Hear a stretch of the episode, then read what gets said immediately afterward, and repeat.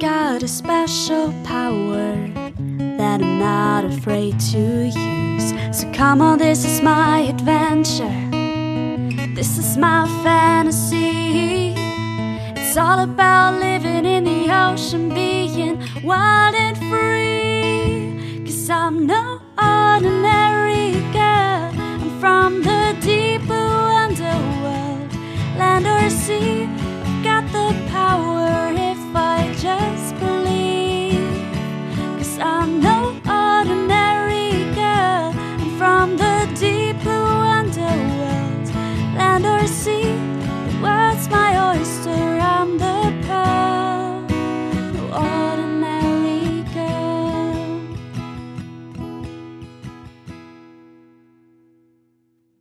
Moin und herzlich willkommen bei den drei Meerjungfrauen. Ich bin Eva Hallo, ich bin Anna. und heute ist der 8. Dezember. Was bedeutet das, liebe Anna?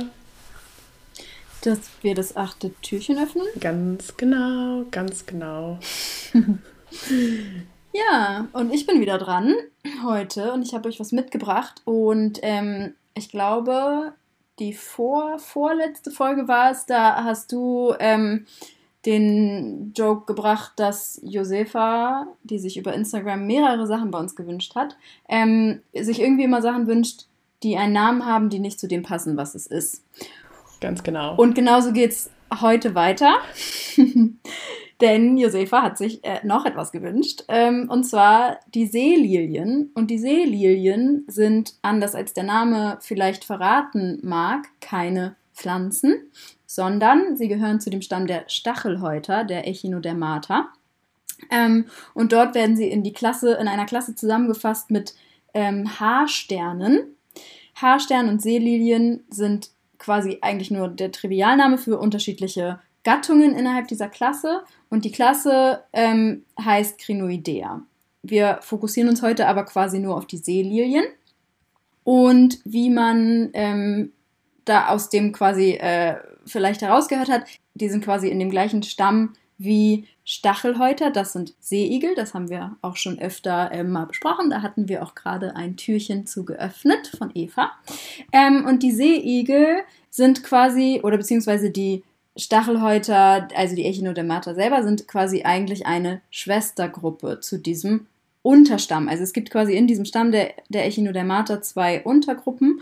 Und ähm, genau, die Seeigel zählt man quasi eher zu der Schwestern, also zählt man zu der Schwesterngruppe von diesen Seelilien. Und in dieser anderen Schwesterngruppe, der Pelmatozoa, die man quasi als Unterstamm klassifiziert, findet man eben die Seelilien und die Haarsterne. Seelilien und Haarsterne ähm, sind beides Filtrierer, ähm, die, äh, ja, genau, die quasi einfach mit ihren gefiederten Armen äh, fressbare Artikel aus dem Wasser filtern. Die Seelilien selber, jetzt kommen wir quasi zu den Seelilien. Über die Haarsterne habe ich jetzt nichts rausgefunden, weil wir ja eben heute uns nur auf die Seelilien fokussieren. Ähm, die Seelilien haben ähm, einen Stiel, mit dem sie am Meeresboden befestigt sind. Also dazu muss man sagen, die wohnen in, die wohnen, die bewohnen die Tiefsee und leben dort quasi am Meeresboden. Und die haben, dadurch sehen sie wirklich aus wie eine Pflanze. Die ähm, haben so einen Stiel und dann einen Kranz. Also die haben quasi ein, an dem Stiel in der Mitte ist quasi so eine kleine Öffnung, das ist quasi deren sozusagen Mund. Die haben natürlich keinen Mund, ähm, aber die haben, ja, das ist so quasi die Öffnung, durch die sie dann ihre, ähm, das Essen frittieren sozusagen.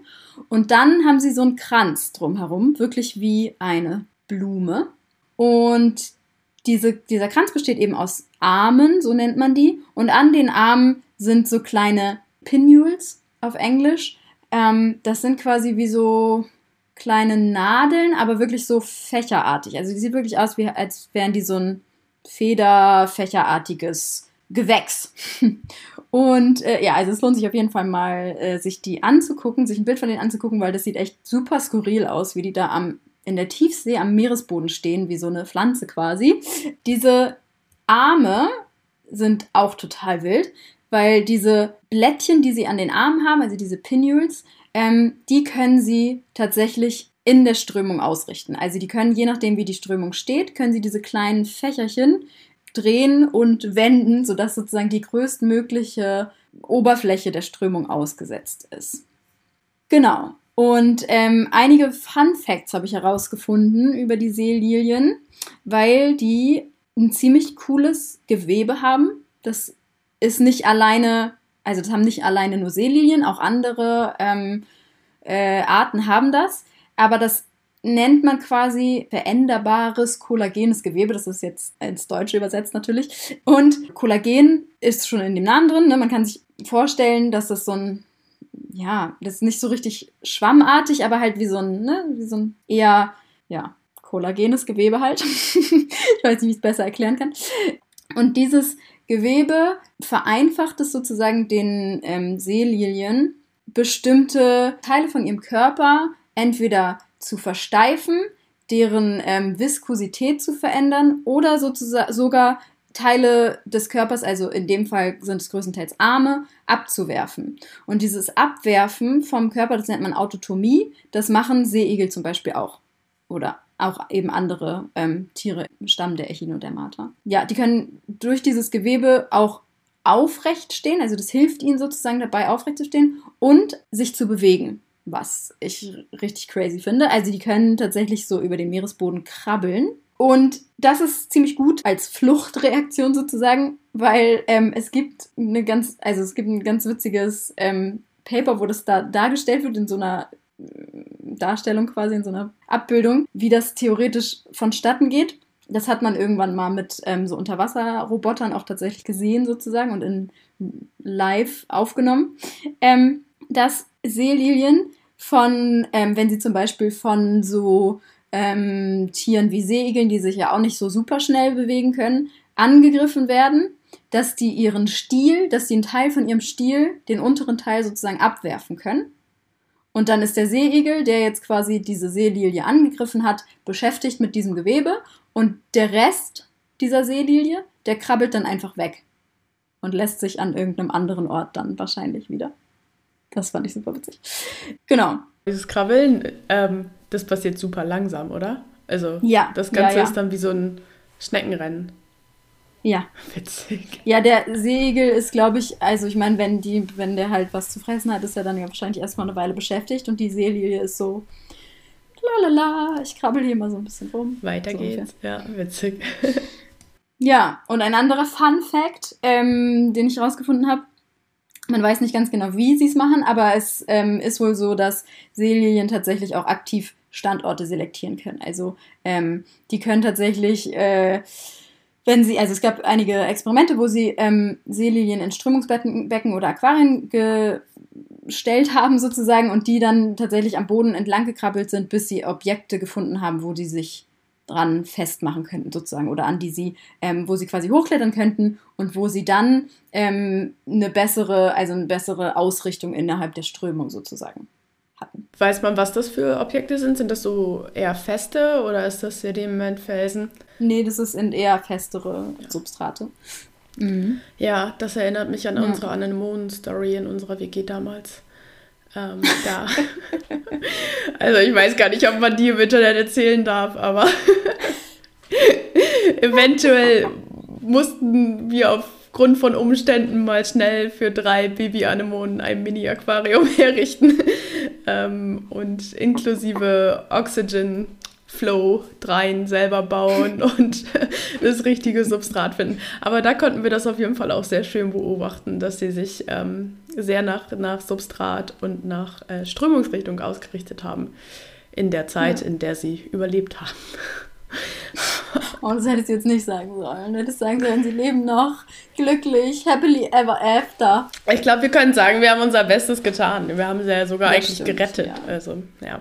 Aber sehr, also ich, bei Selien muss ich immer an mein eines Projekt denken, an dem ich mitgearbeitet habe. Da habe ich mir auch so Videos von ähm, aus der Tiefsee angeguckt und es ging bei mir darum, dass ich eigentlich nur schauen sollte, ob an so zwei verschiedenen Anstor äh, Standorten die ähm, Hintergrund-Communities, also die generell so die Arten, die da leben, ähnlich sind.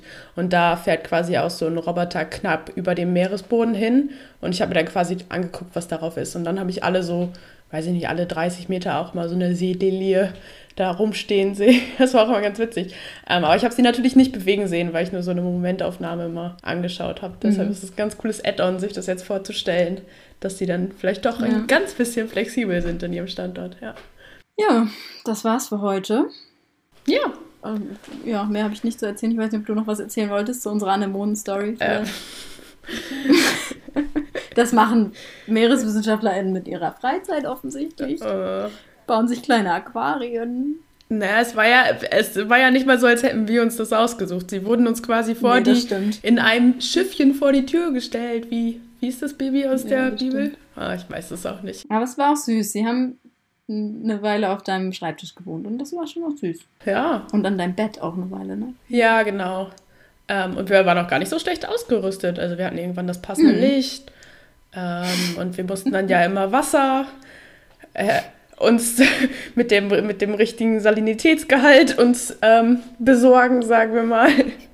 Es, es, äh, Akquirieren. akquirieren. Wasserakquise. Es war eine spannende Zeit. Naja, ihr könnt uns ja mal Feedback geben, ob ihr mehr von dieser Geschichte hören wollt. Wir kennen auch noch einige andere ähm, AquarienbesitzerInnen, die Forschungsobjekte gerettet haben. Ähm, die können dann vielleicht von den Erfahrungen auch noch erzählen. Ähm, aber das, das ist vielleicht für einen anderen Tag, nicht für den heutigen Dezember. Ja, ähm, ich glaube, dann bleibt uns auch nicht mehr viel zu sagen, außer folgt uns überall auf Twitter at die 3MJF, auf Instagram at die 3 Meerjungfrauen. Lasst uns überall gerne eine 5-Sterne-Bewertung da. Also idealerweise 5 Sterne natürlich, aber wenn ihr findet, dass wir keine 5 Sterne wert sind, dann dürft ihr uns auch weniger geben. Aber wir hätten gern 5. Egal wo, es hilft uns auf, also enorm gesehen zu werden, auch von anderen Leuten, die unseren Podcast noch nicht kennen und ähm, ja, unsere Reichweite ein bisschen zu erhöhen. Und wir freuen uns natürlich auch immer über Feedback per Nachricht, per E-Mail, per Brieftaube, wie ihr mögt. Ganz genau, ihr findet, ihr findet uns schon irgendwo. E-Mail ist info at die drei Meerjungfrauen.de. Also ihr kriegt, das, ihr kriegt das schon hin. Und schreibt uns auch wirklich gern. Also wir freuen uns wirklich, wenn wir da Feedback bekommen und wissen, dass der Podcast Ja. irgendwo ankommt. Genau. Und sonst würde ich sagen, Bis morgen. bis morgen. Tschüss.